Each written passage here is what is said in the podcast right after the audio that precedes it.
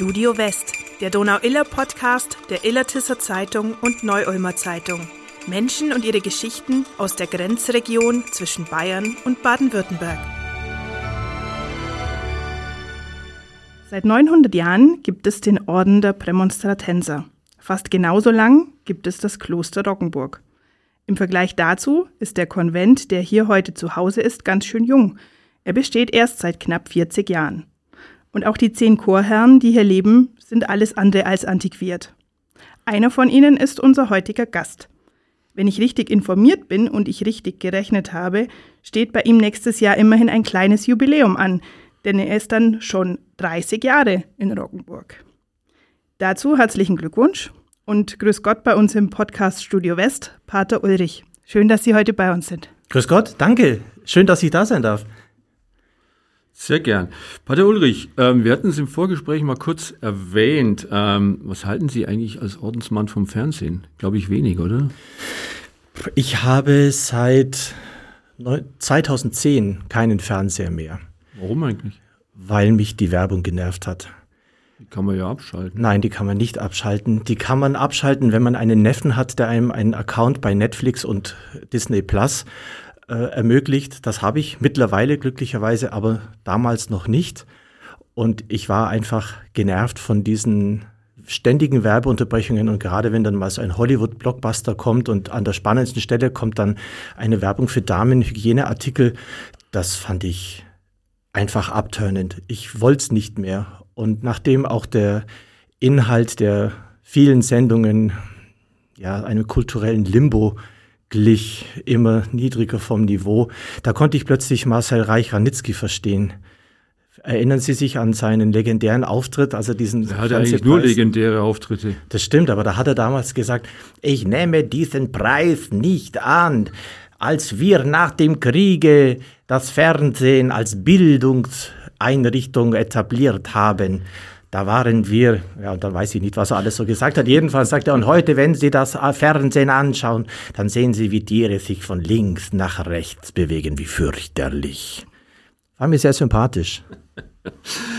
ähm, ja, das, wenn Sie keinen Fernseher haben, dann kennen Sie vermutlich auch nicht diese Serie des Bayerischen Rundfunks, auf die ich jetzt mal kurz zu sprechen kommen möchte. Die hat nämlich den schönen Titel Himmel, Herrgott, Sakrament oder eigentlich muss man sagen Himmel, Herrgott, Sakrament.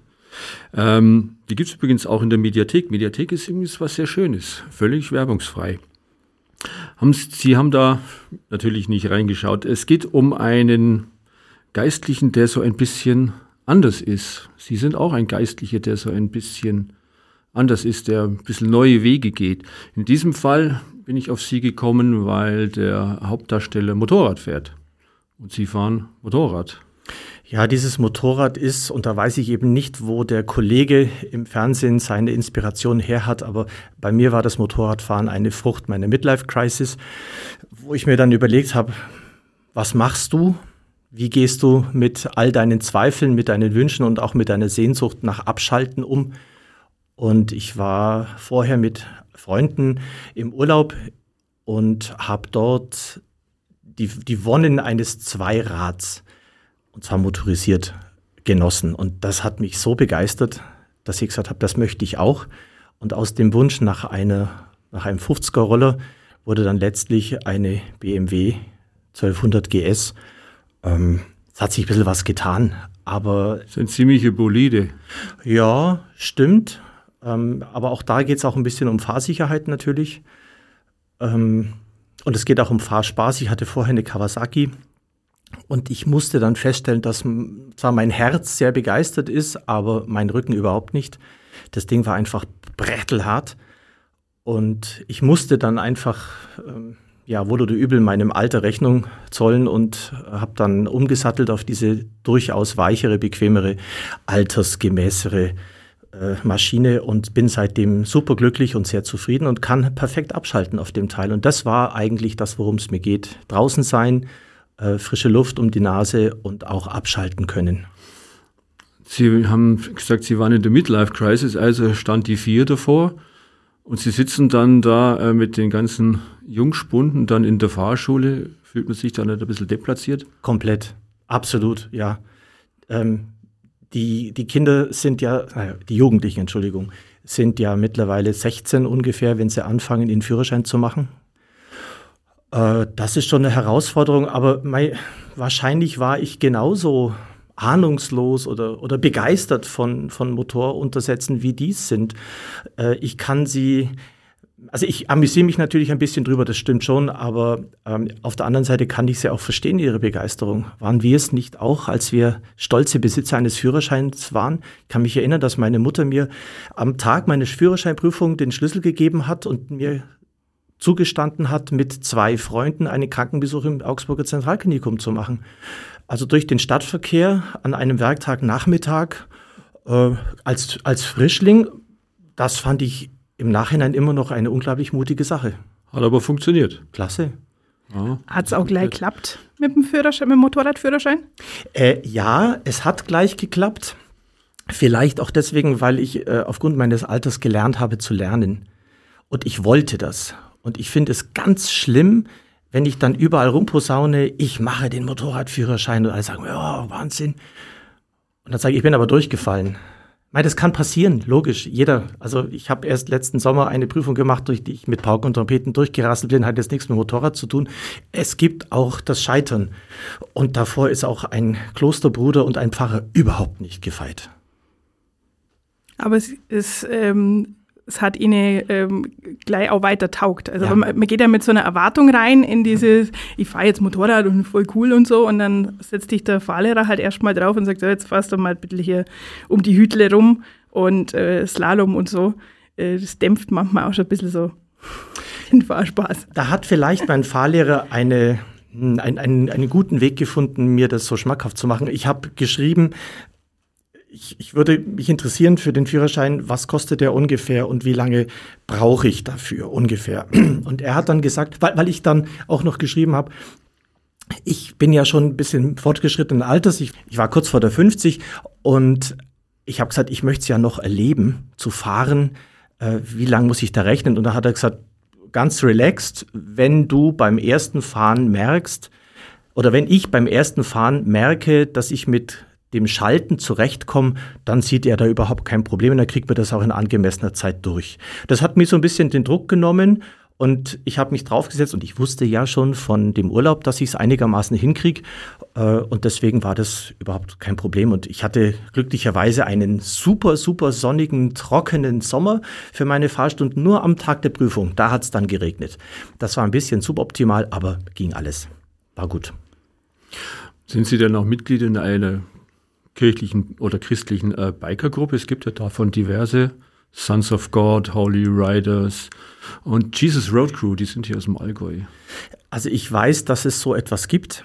Ich muss zu meiner Schande oder zu meiner Entschuldigung sagen, ich bin in keiner dieser Gruppen Mitglied, nicht weil mir das suspekt wäre, nicht weil ich mit der Philosophie dieser Gruppen irgendwo im Unreinen wäre, sondern schlicht, weil mir die Zeit fehlt. Ich bin leitender Pfarrer einer Pfarreiengemeinschaft, das ist mein Hauptbereich.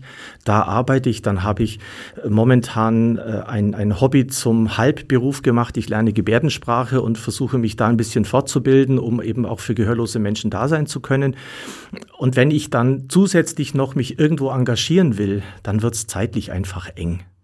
Und deswegen äh, bin ich da eher nicht. Ich habe aber sehr wohl eine private Gruppe, in der ich sein darf. Das ist äh, eine, eine Gruppe aus neun bis zehn Personen von einem Benediktinerpater geleitet.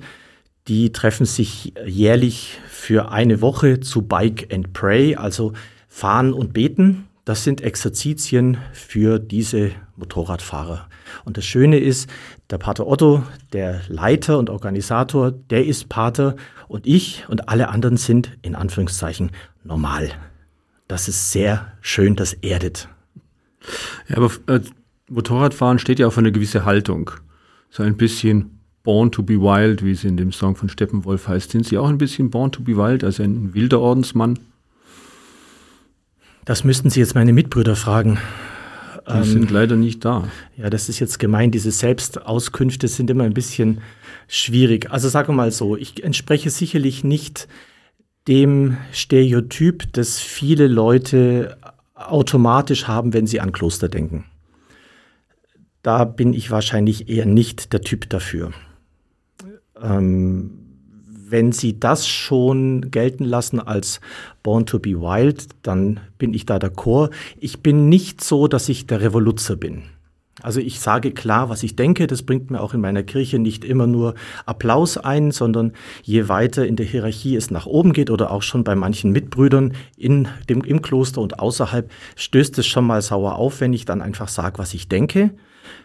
Das kann dann manchmal als wild oder revolutionär betrachtet werden, aber eigentlich geht es mir darum, dass ich einfach aus meinem Herzen keine Mördergruppe mache. Und ich finde es grauenvoll, wenn ich dann nach Jahren in Kontakt zu Menschen feststelle, dass die eigentlich ganz anders sind.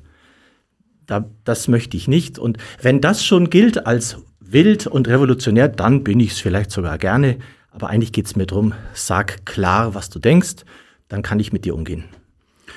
Da kann ich ganz gut äh, auf äh, die Anfangsfrage zurückkommen, denn diese Serie Himmel, Herrgott, Sakrament äh, dreht sich um einen ungewöhnlichen Pfarrer. Vorbild ist Rainer Maria Schießler, der unter den Bayern als eigentlich so mit der prominenteste Geistliche gilt, weil er halt einfach auch anders ist. Er hat auf der Wiesen gekellnert, er hatte eine eigene Talkshow, hatte er.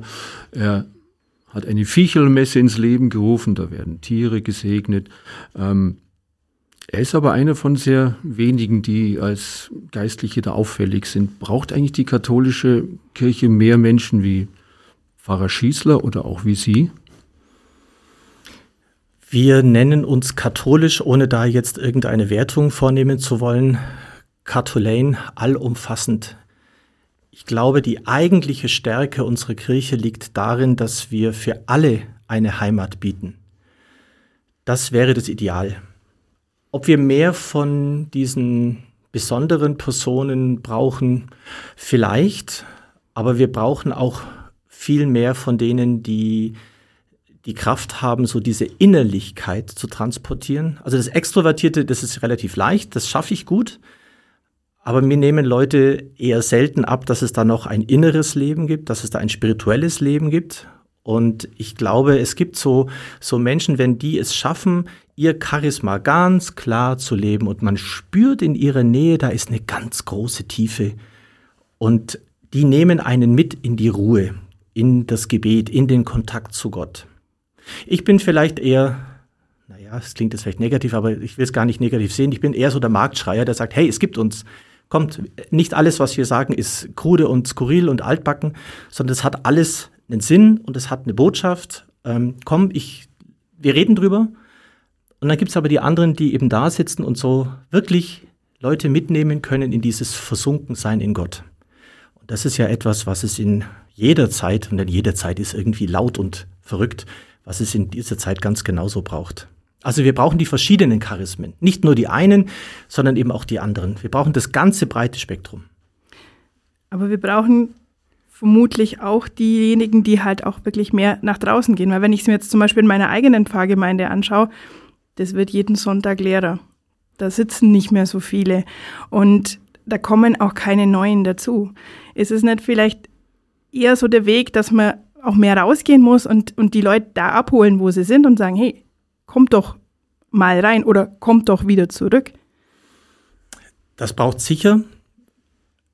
Wir haben hier aber im Grunde schon den Weg in eine parallele Struktur, die wir ja haben in der Kirche. Wir haben auf der einen Seite die Pfarrseelsorge, das ist so das ganz normale, routinemäßige. Hier bist du, das ist deine Kirche, dein Ort, deine Gemeinde.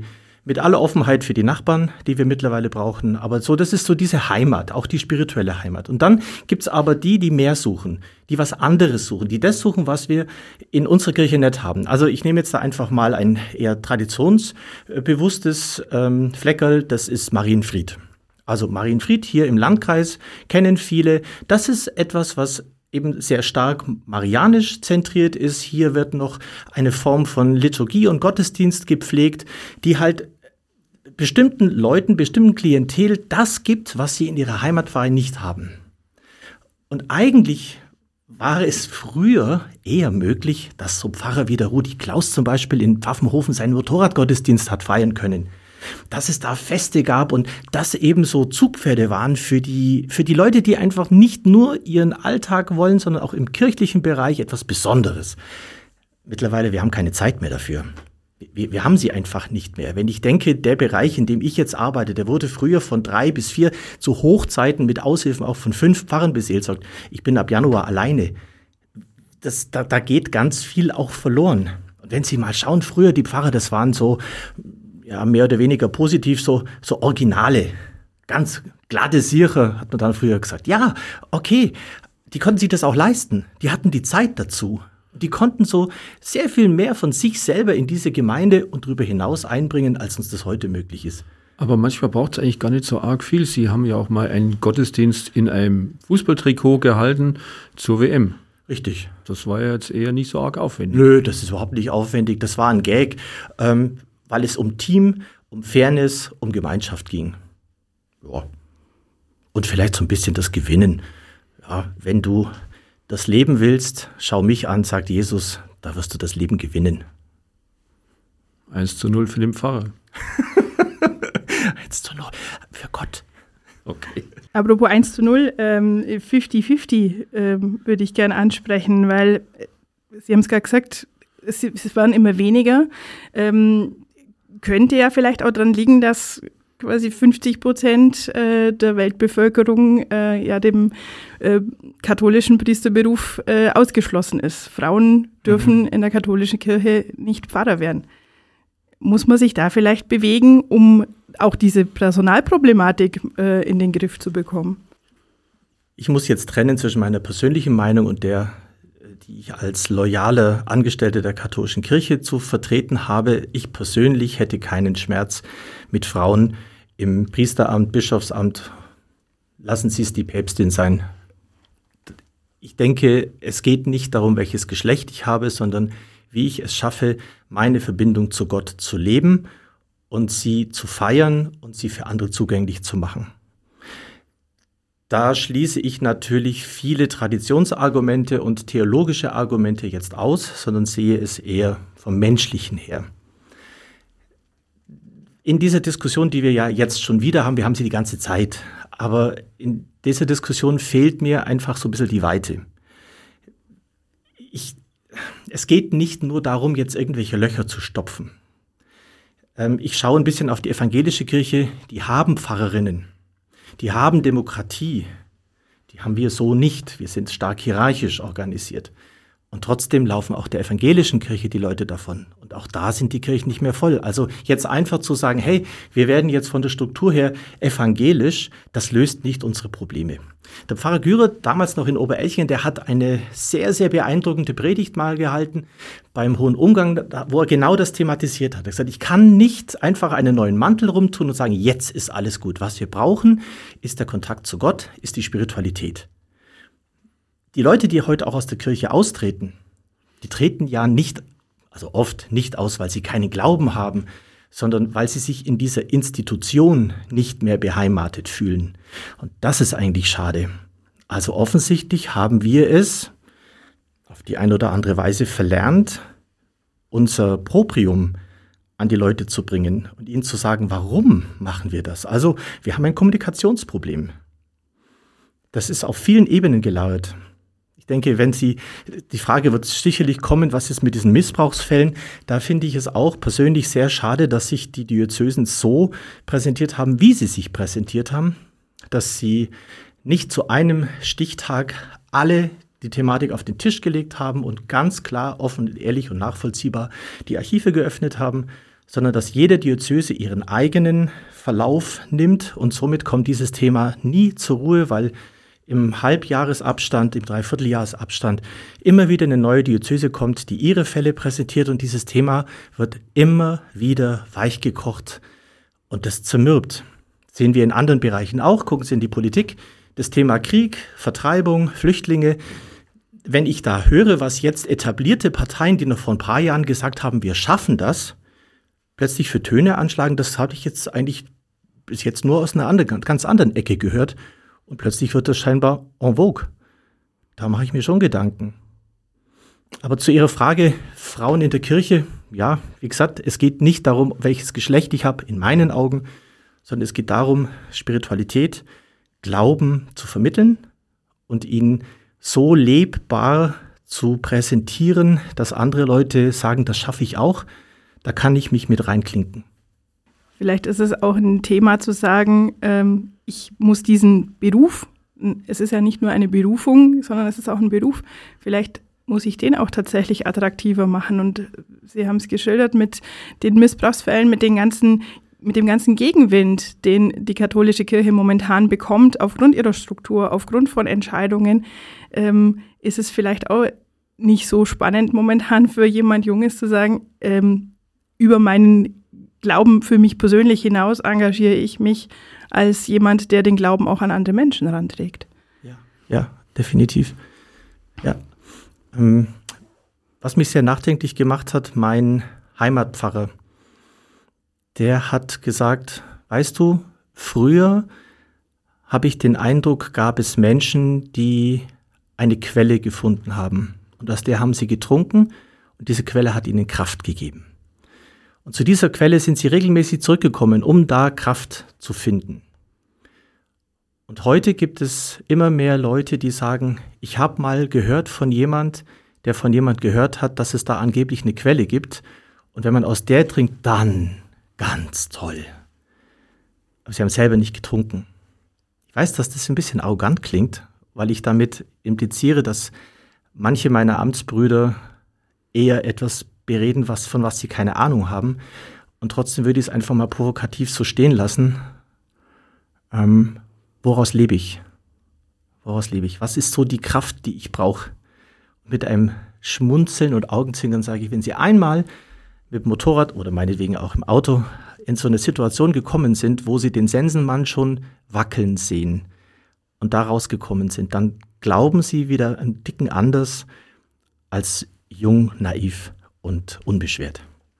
Die Situation, äh, ich äh, komme dem Sensenmann nahe und ähm, Unfälle, das ist ja auch ein Thema, das Sie begleitet hat als äh, Notfallseelsorger.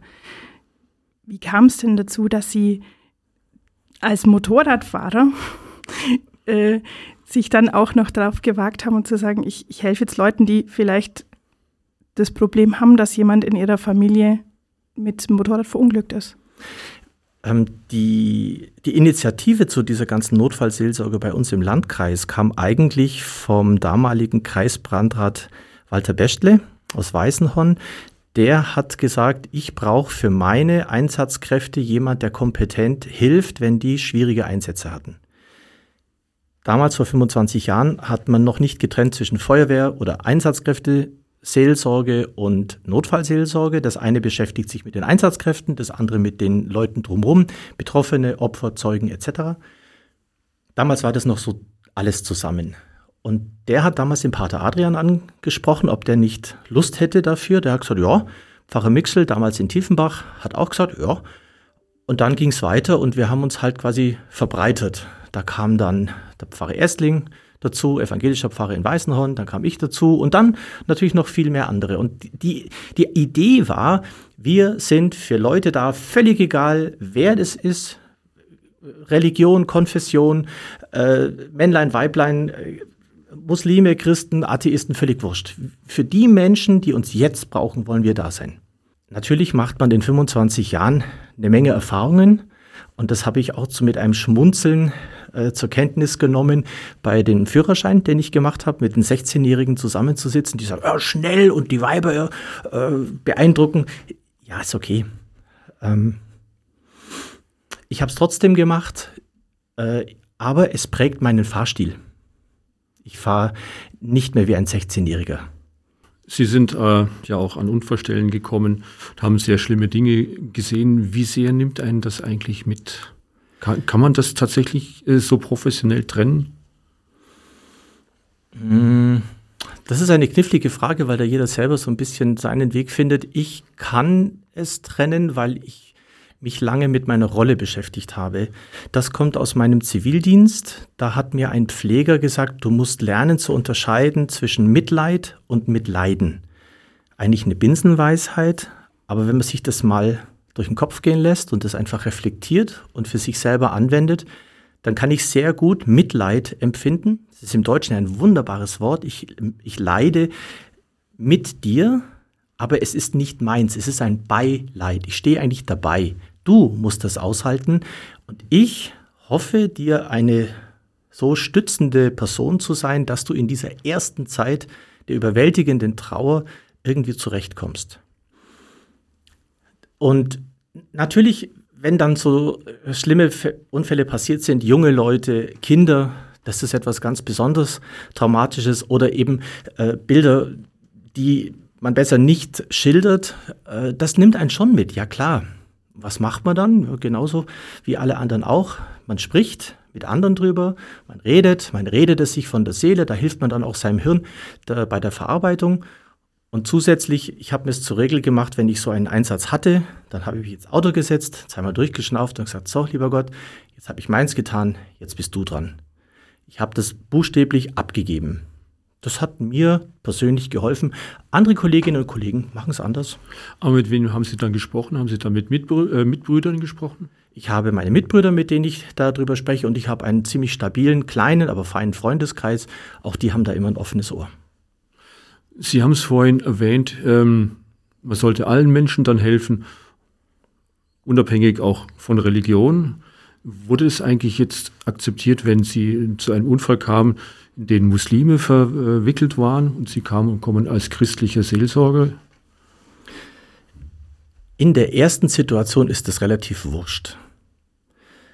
Da hatten wir nicht so sehr die Religionstrennung, sondern eher vielleicht eine kulturelle Trennung. Also wenn ich bei äh, muslimischen Familien bin, die ja oft noch so verwurzelt sind in ihren eigenen Riten und Traditionen, da konnte es schon sein, dass noch während ich so da war, plötzlich die ganze Familie kommt. Vielleicht auch schon irgendjemand aus dem Kultur, äh, aus, aus dem, ach, wie heißt's? Kulturverein? Aus dem Kulturverein, danke. Es kommt jemand und die sind eigentlich versorgt und dann kann ich auch gehen. Mhm. Schwierig wird's, wenn Personen alleine sind wenn sie niemanden haben und wenn man erstmal rumtelefonieren muss, wer kann denn jetzt kommen? Und da ist es oft so, dass wir sagen, ähm, sollen die Kinder kommen? Oft sind aber die Eltern mit den Kindern auch mittlerweile zerstritten, haben kaum mehr Kontakt. Da sind das vielleicht nicht die richtigen. Deswegen fragen wir dann immer, wen möchten Sie denn jetzt gern da haben? Und das passiert dann, dass natürlich schon Leute sagen, ja, danke, dass Sie da waren, Sie können jetzt gehen. Das ist auch okay. Das mache ich. Mhm. Dann lasse ich eine Info da und sage, wenn Sie noch Fragen haben, Sie können uns über die Rettungsleitstelle erreichen. Da kommt nochmal Kollege oder Kollegin, steht für Fragen zur Verfügung. Und wenn Sie keine Fragen haben, wir wünschen Ihnen alles Gute, viel Kraft, Gottes Segen, dass Sie das gut bewältigen können. Ist so ein Unfallsmoment ähm, einer, in dem man dann doch plötzlich denkt, wenn ich jetzt sterbe, was ist dann? Komme ich in den Himmel, komme ich nicht in den Himmel? Ist es ein spiritueller Moment eigentlich für die Menschen?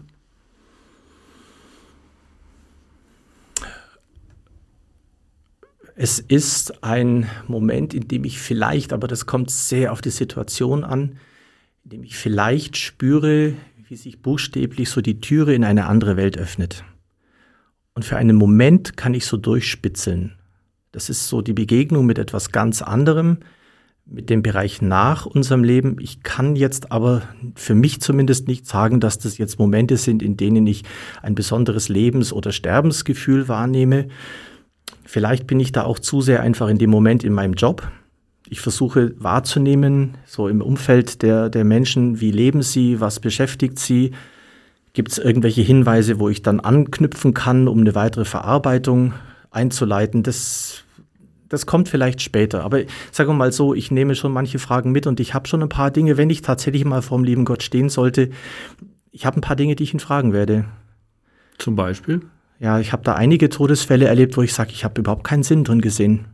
Warum? Warum? Absolut warum? Letzt, dieses Jahr hatte ich in einem Dorf zwei Todesfälle, also mehrere Todesfälle. Das Dorf hat es ziemlich getroffen dieses Jahr, waren sehr prägende fürs Dorfleben, wichtige Personen, die verstorben sind. Bei dem einen, erst stirbt sie ähm, nach einer Krebserkrankung und dann stirbt er bei einem Verkehrsunfall. Einige Wochen später. Warum? Warum? Verstehe ich nicht. Muss das sein? Reicht's nicht, wenn die Familie von einem Menschen Abschied nehmen muss? Reicht der Schmerz nicht? Muss man jetzt dann auch noch den nächsten verlieren? Warum? Das, das, das geht mir nicht rein. Ähm, ich weiß, dass mein Hirn sehr klein ist und dass ich viele Zusammenhänge nicht begreife. Und vielleicht ist es auch so, dass manche sagen, Mensch, reg dich doch nicht so auf. Wir haben den freien Willen, jemand macht Fehler und damit ist es so. Wir leben in einer Welt, wir können nicht davon ausgehen, dass wir alle gesund und ohne Probleme uralt werden, um dann sanft und friedlich, schmerzfrei im Schlaf zu sterben. Das funktioniert nicht. Das Leben tickt so nicht. Trotzdem sind so ein paar Dinge, wo ich sage, ich ich krieg's nicht auf die Reihe, ich weiß es nicht. Kommen einem als Gottesmann da auch mal Zweifel? Die Frage, macht Gott Fehler, drängt sich schon manchmal auf. Und ich hoffe dann, und das ist so mein Vertrauen, dass er keine macht. Dass er schon irgendwie, irgendwie weiß, warum. Das ist ganz schwierig, jetzt einen Bogen zu finden zu dem, zu dem nächsten Thema, das wir ansprechen wollten. Aber äh, ich, manchmal ist es deep. Manchmal ist es, manchmal ist es deep. Aber ähm, ja, vielleicht ist, vielleicht wird's ja auch, bleibt es ja weiter auch deep. Ähm, wir sind jetzt im Dezember, als wir diese Folge aufnehmen. Ähm, das ist eine Zeit, in der ist es für uns als Journalisten unwahrscheinlich stressig. Es sind unheimlich viele Termine. Ähm, aber ich glaube, da erzähle ich Ihnen jetzt nichts Neues, weil das ist bei Ihnen ganz genauso. Ähm, was überwiegt denn bei Ihnen im Advent? Ist es der Stress und die vielen Termine, wo Sie hin müssen, oder ist da schon noch die Vorfreude da auf diesen, auch für Sie als Gläubigen ja sehr wichtigen Tag? Jesus ist geboren. Beides. Ich glaube, das ist eine Frucht des Alters, Stichwort Midlife Crisis, ähm, dass man dann sagt, ich kann das eine und das andere miteinander in Beziehung setzen. Äh, natürlich ist es eine aktive Zeit, und natürlich äh, kriege ich jetzt, heute früher, heute früh war es der, der, Klassiker. Ähm, ich wurde angefragt, ja, warum ist denn zeitgleich oder fast zeitgleich in der einen und in der anderen Pfarrei eine Aktivität? Also in der einen Pfarrei gibt es ein wunderbares Adventskonzert eines Musikvereins in der Kirche und eine Stunde später, also die sind noch nicht fertig, ist in der Nachbarpfarrei ein besonders gestalteter Rorate-Gottesdienst. Ja, kann man das nicht irgendwie vermeiden, diese, diese Terminkollisionen? Und dann ja, seufze ich und sage, ja, hm, mei, schwierig, weil ich habe in der einen Pfarrei die, die Musikerinnen und Musiker, die sich in irgendeiner Weise mal auf einen Termin einigen müssen. Die wiederum sagen, ja, wir haben ja andere Vereine am Ort, die haben auch ihre Veranstaltungen. Ich kann das nicht einfach wahllos verlegen. Und dann habe ich die anderen Musiker, die diesen Rorate-Gottesdienst gestalten und die sagen, ja, wir können aber da nur und sonst nicht. Ja, irgendwo muss ich einen Knopf reinbringen. Ich kann es nicht allen recht machen. Das ist etwas, was schon an mir ein bisschen nagt, weil ich würde es ja gerne. Ist ja nicht so, dass ich jetzt äh, hinterfotzig bin und, und einfach nur darauf warte, dass ich Leuten was Böses tun kann. Ich würde es ja gerne so machen, aber ich, ich krieg's nicht mehr auf die Reihe das, auch die Planungen sind so komplex geworden und ich habe nicht alle Vereinstermine im Hinterkopf und mache dann halt auch mal einen Fehler, dass ich sage, wir machen da etwas, wir stimmen uns darauf ein und im Hinterher kommen wir dann drauf, oh Mist, da wäre ja eigentlich noch parallel was ganz anderes gewesen. Ja, sowas passiert. Aber ballern wir uns den Advent nicht selber zu mit Terminen und hier noch ein Konzert und da muss man noch was machen und hier noch eine Feier. Ich denke mir manchmal, äh, mach doch bitte einfach weniger, weil eigentlich geht es doch um was ganz anderes. Und eigentlich geht es doch darum, dass wir uns mal wieder besinnen und gucken, was passiert denn da jetzt. Jetzt würde ich Ihnen gerne den Kontakt dieser beiden Veranstaltungen geben. Die einen sagen, durch das Konzert stimmen wir die Leute auf diese besondere Zeit ein. Die kommen, die können sich musikalisch so richtig fallen lassen, die können baden in Harmonie in einer wunderschönen, prächtigen Kirche, die genial ausgemalt ist. Also wenn man sich auf Advent und Weihnachten einstimmen will, wann denn besser als da? Und die anderen sagen, ja, und bei uns ist sogar noch eine Messfeier dabei. Und wir haben also nicht nur die Musik, sondern wir haben auch noch das Wort und die Gemeinschaft. Und wir haben beide recht. Also dann lehne ich mich zurück, atme tief durch und sage, jetzt haben wir es halt so entschieden, jetzt ziehen wir das durch. Ich kann es nicht allen recht machen. Und am Abend sitze ich dann da schaue mir nochmal mein Adventskalenderchen an, guck, was da schönes stand. Hat es mich den Tag begleitet? Manchmal geht es völlig an mir vorbei. Manchmal ist es so ein Gedanke, der tatsächlich nicht nur den Tag über, sondern länger hängen bleibt. Äh, ich versuche diesen Advent schon als Vorbereitungszeit zu nehmen. Manchmal gelingt's, manchmal nicht. Und danach brauchen sie erstmal eine Pause wahrscheinlich, oder? Motorradfahren ist ja jetzt gar nicht. Es ist, ja, blöd, gell? Ja, ja also äh, viele Leute fragen mich, wann ist für dich Weihnachten? Ähm, das kann ich so einfach gar nicht beantworten. Natürlich schon in der Christmette, also den Gottesdienst zu feiern mit all den traditionellen Liedern, mit den Lichtern, mit dieser Botschaft von, von Gottes Zuwendung. Er wird Mensch, damit wir Hoffnung haben. Wir müssen uns nicht irgendwie nach einem fernen Gott ausstrecken, sondern er kommt uns entgegen in unseren Alltag. Das ist etwas Großartiges, wenn man das so ein bisschen ausfalten kann. Und gleichzeitig ist es so, für mich persönlich ist dann Weihnachten zu einem Klimax, wenn ich mich am 26.12. mit meiner ganzen Familie treffe. Meine Eltern dabei, mittlerweile gut betagt, meine Geschwister mit ihren Familien. Und dann sitzen wir da, 14, 15 Leute, und essen und lachen und reden. Das ist schon ein, ein ganz wesentlicher Punkt für mich an Weihnachten. Familie, da bin ich ein guter Deutscher. Familien war ja, das ist wichtig. Wenn Sie dann Messe feiern und sehen an Weihnachten volle Bänke, rappelvolle Bänke, aber sonst im Laufe des Jahres sind diese Bänke fast leer. Was denkt man eigentlich als Pfarrer? Sie predigen ja nur sehr wenigen Menschen. Wenn von denen, die da sind, eine Handvoll nach Hause geht und sagt, das war jetzt gut, das hat mir was gebracht, das nehme ich mit, dann reicht mir das. Ich bin, ich denke Gott nicht wirtschaftlich. Ich, das, das, entzieht sich meiner, meinem Denkhorizont. Natürlich kann man sagen, das ist ja wenig rationell. Also ich gehe in einen Gottesdienst und da sind also zehn Leute drin. Was soll das? Da muss ich jetzt unterscheiden. Also wenn ich jetzt in Roggenburg zum Beispiel stehe, das sind zehn Leute relativ wenig. Wenn ich in Schießen bin, das sind zehn Leute relativ wenig. Wenn ich aber in der kleinen Kapelle in Untereck bin, da passen überhaupt nur neun rein dann sind zehn relativ viel. Wo, wo sage ich dann, wem mache ich es recht? Wenn die, die da sind, nach Hause gehen und etwas zu denken mitgenommen haben und sagen, diese, diese halbe, dreiviertel Stunde hat mir gut getan, dann ist gut. Sie kennen ja wahrscheinlich auch den Ausdruck von den Jahreschristen. Also diejenigen, die halt einmal im Jahr in die Kirche kommen. Ja, das sind die sogenannten regelmäßigen Kirchgänger an Weihnachten, an Ostern, vielleicht noch an Pfingsten. Ja, das ist böse. Ähm, das sind erwachsene Leute, die wissen, wann sie gehen oder nicht gehen. Wer bin ich, dass ich denen jetzt die Hölle heiß mache, weil sie nicht kommen oder nicht gehen? Es ist ein, ein, Angebot, das wir machen. Vielleicht sind wir tatsächlich als Kirche mittlerweile auch Dienstleister geworden, nicht nur, aber eben auch. Wir bieten etwas an und das versuchen wir zu feiern. Es ist nur da tricky, wenn ich sage, äh, jetzt plötzlich wollen die Taufen und die, die Hochzeiten nur noch als Familienfeier gefeiert werden, die gar keinen Bezug mehr zur Gemeinde haben. Das finde ich schade, weil Taufe ist die Aufnahme in eine konkrete Gemeinde. Das wäre eigentlich schön, wenn man die am Sonntag hätte. Andererseits, wenn ich jeden Sonntag eine Taufe feiere, dann sagen die irgendwann, ja, wann komme ich denn dann zum Essenheim? Ähm, da brauchen wir eine Balance. Aber die Kirche hat sich ihr ganzes, ihre ganze Existenz über verändert. Wer bin ich, dass ich jetzt sage, sie muss so bleiben, wie sie nie war, irgendwann am Anfang des 20. Jahrhunderts? Ideal gedacht. Käse, Kirche verändert sich. Und wir verändern uns und wir müssen Kirche neu denken. Viele Sachen bleiben, viele, viele Ideen sind ganz großartig. Zum Beispiel das System der Territorialität. Also ich bin an einem Ort, hier wissen die Leute, da können sie hinkommen wenn Sie mich brauchen, wenn Sie was wissen wollen, wenn Sie Gottesdienst feiern wollen.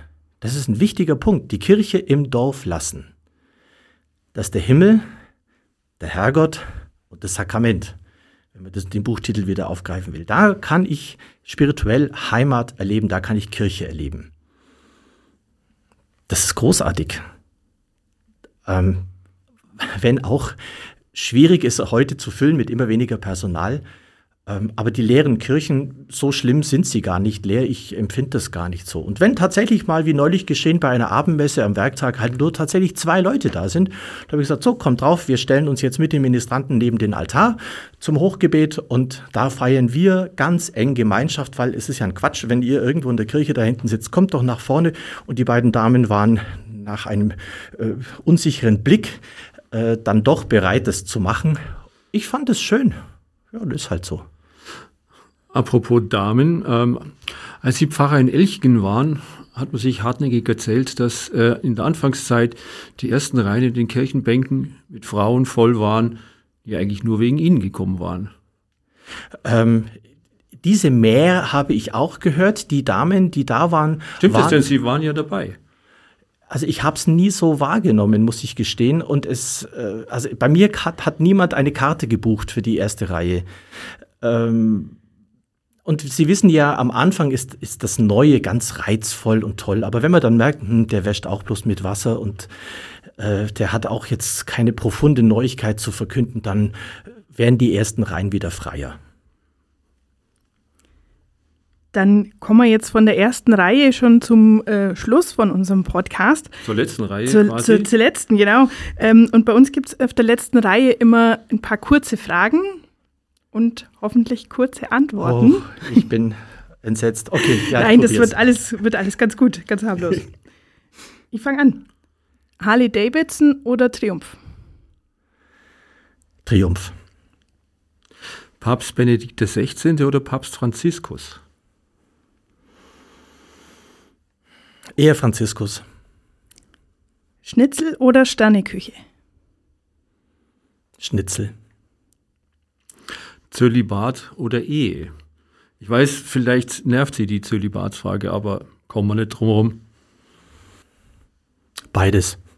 Parallel, wie in der Ostkirche. Wunderbar, nehmen wir. Dann bleibt uns eigentlich nur noch vergelt's Gott zu sagen für das Gott. schöne Gespräch. Ähm, schön, dass Sie uns heute Ihre Zeit geschenkt haben. Vielen Dank, dass Sie da waren. Und ganz besonders natürlich für Ihre künftigen Motorradtouren wünschen wir Ihnen Gottes Segen, dass Sie immer wieder gut heimkommen. Danke, das ist sehr lieb von Ihnen. Äh, danke für die Einladung. Ich war sehr gerne da. Ich bin beeindruckt. Ähm, ja, Super. Das hören wir natürlich auch gerne. Das ist jetzt zwar vielleicht Eitelkeit und somit eigentlich eine Todsünde, aber. Naja, also Sie wenn können Sie ja Absolution erteilen. Ihnen als Protestanten? Hm, darf ich das? das müssen Sie wissen. Solange es hilft, ist alles gut. Ach, wir sind einfach mal ganz ökumenisch orientiert. Wir hören es vor allem natürlich deswegen gerne, weil wir haben heute auch noch ein Jubiläum. Heute ist unsere zehnte gemeinsame Folge, Ronald. Ja, da haben wir uns natürlich einen ganz besonderen Gast ausgesucht und siehe da, es hat wunderbar funktioniert. Gaudete, gaudete. Es müssten Sie vielleicht den Nicht-Lateinern kurz erklären, was Sie da Freuet machen. euch, oh, freuet euch.